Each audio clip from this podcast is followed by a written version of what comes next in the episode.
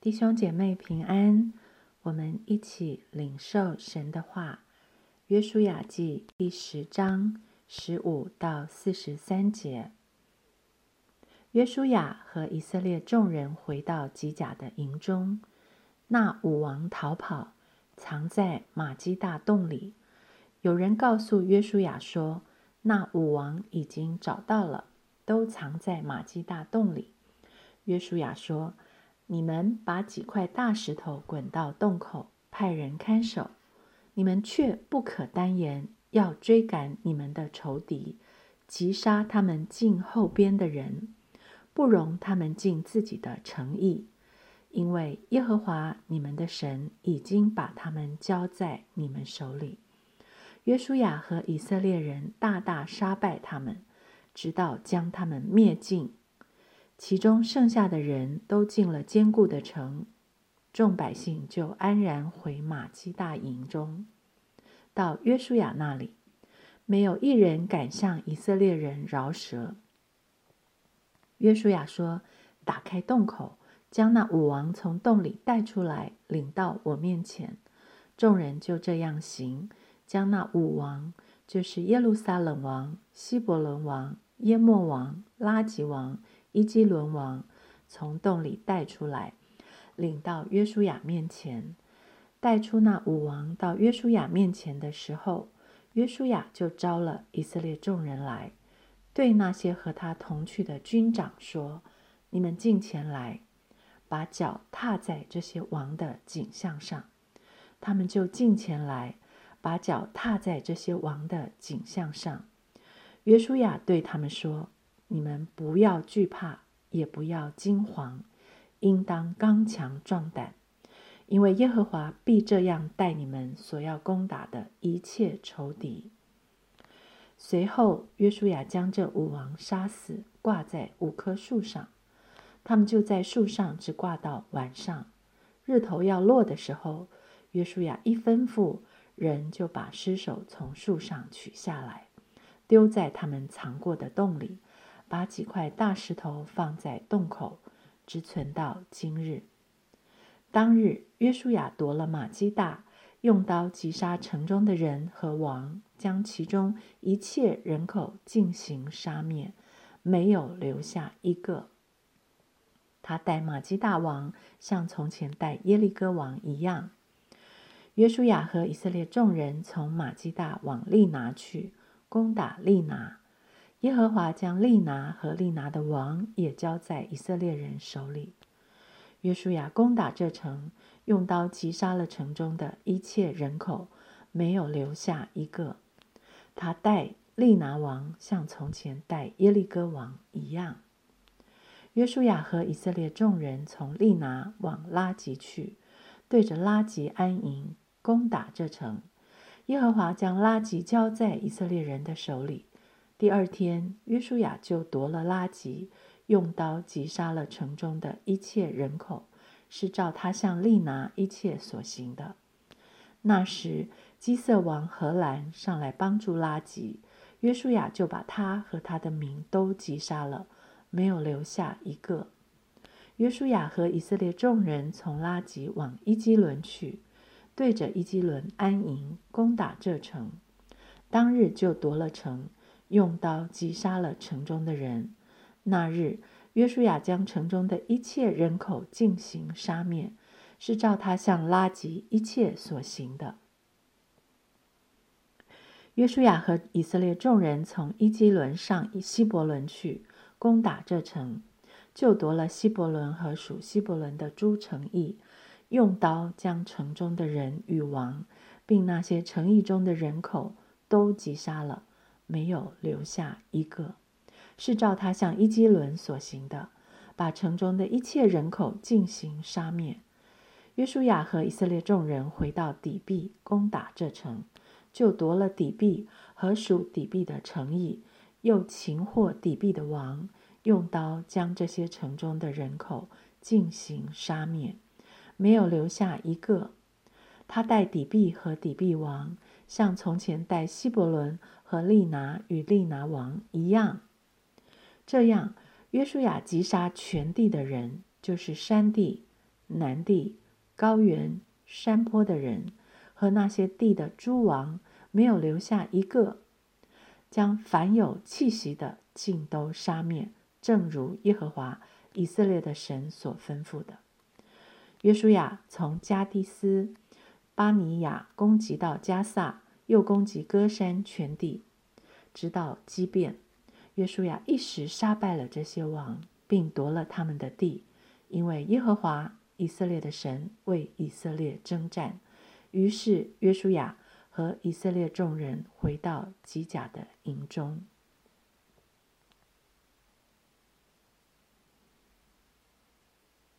将凡有气息的尽都杀灭，尽行杀灭，没有留下一个。是这段经文不断重复出现的叙述。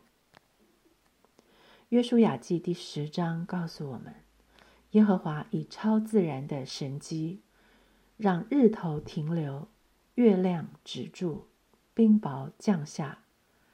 他以大能的手亲自为以色列征战，就是要他们完全按照耶和华所吩咐的，将敌人赶尽杀绝。我知道，当我在说这四个字的时候。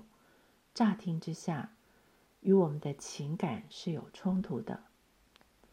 但生命读经，我们不是以一个自然人的身份来读经，我们已经有了一个重生的生命，要以重生的眼光来看神所赐给我们的话语，相信神有绝对的主权，相信神不会错。既然圣经是这么说的，我就像以色列人相信顺服神一切吩咐一样，完全相信、顺服、接受神的话。耶和华神要以色列人将所到之处的迦南人进行灭绝，所以我们看到经文中不断出现这样的吩咐：你们却不可单言，要追赶。击杀近后边的人，不容他们尽自己的诚意，直到将他们灭尽，没有留下一个。尽管这每一句决绝的话，每一个绝对的吩咐，让我们在情感上一时间不一定能够接受。也许我们会有疑惑：为什么要那么绝？为什么非要静呢？也许我们很难将慈爱怜悯的神与这一幕幕尸横遍野的画面连在一起。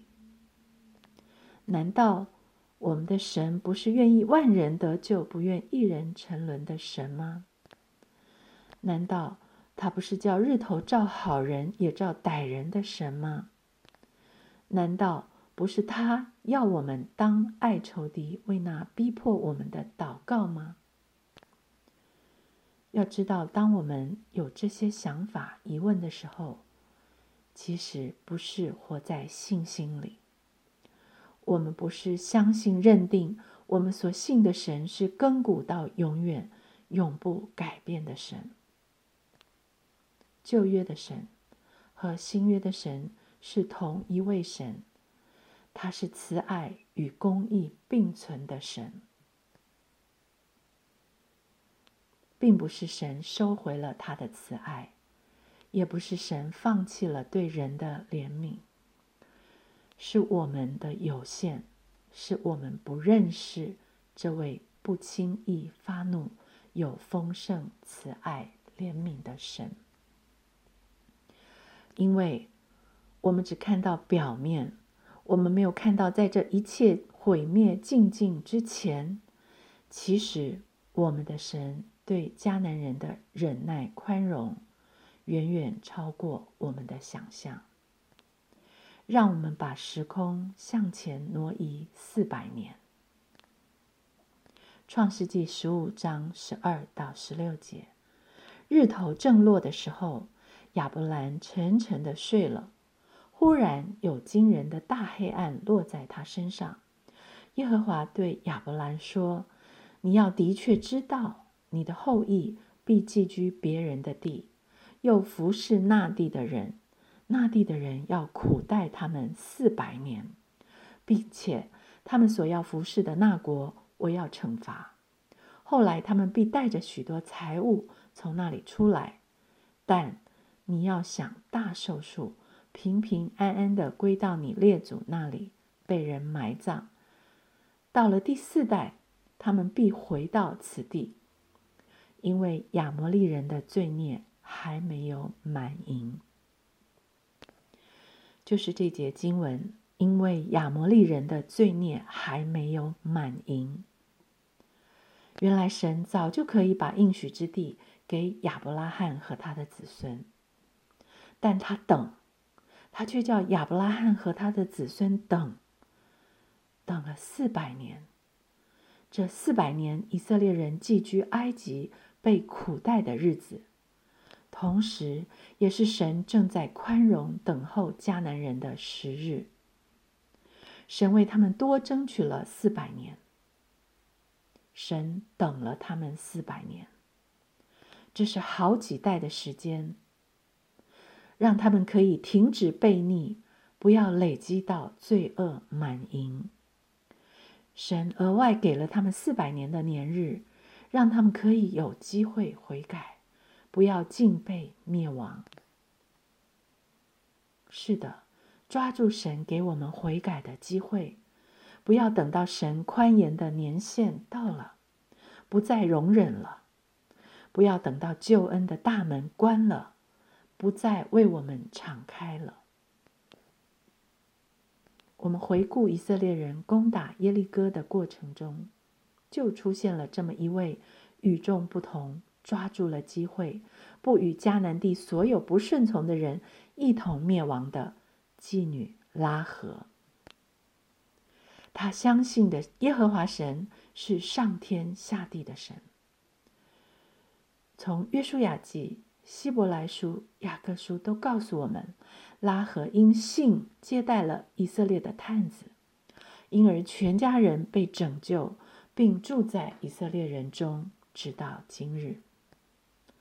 就算因怕丧命，以诡计前来向以色列人求和的畸变人。也保住了他们的性命，住在以色列人中间。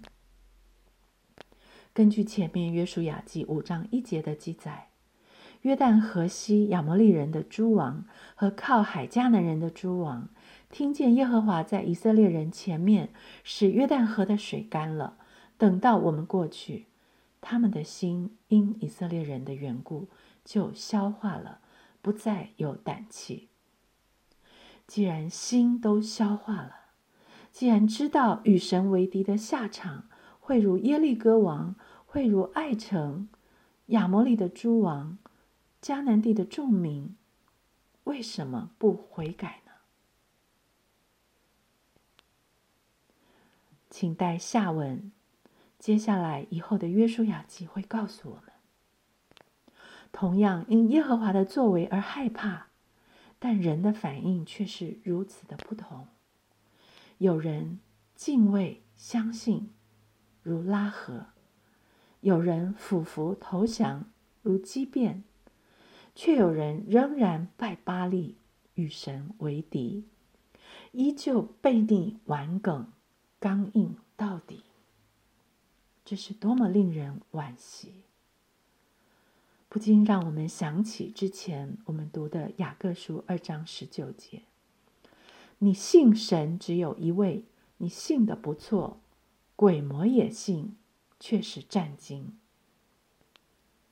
真正的信心不是战惊恐惧的信，而是带出悔改的信心。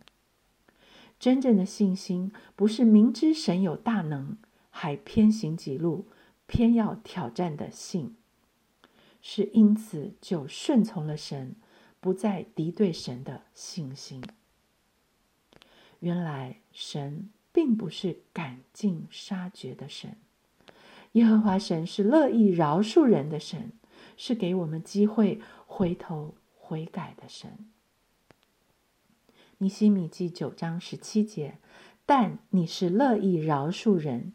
有恩典、有怜悯、不轻易发怒、有丰盛慈爱的神，并不丢弃他们。所以，当神在没有赶尽杀绝的时候，不是天天在宽容，天天赐下各样阳光、空气、雨水、恩典，在迦南人中间，也在我们中间吗？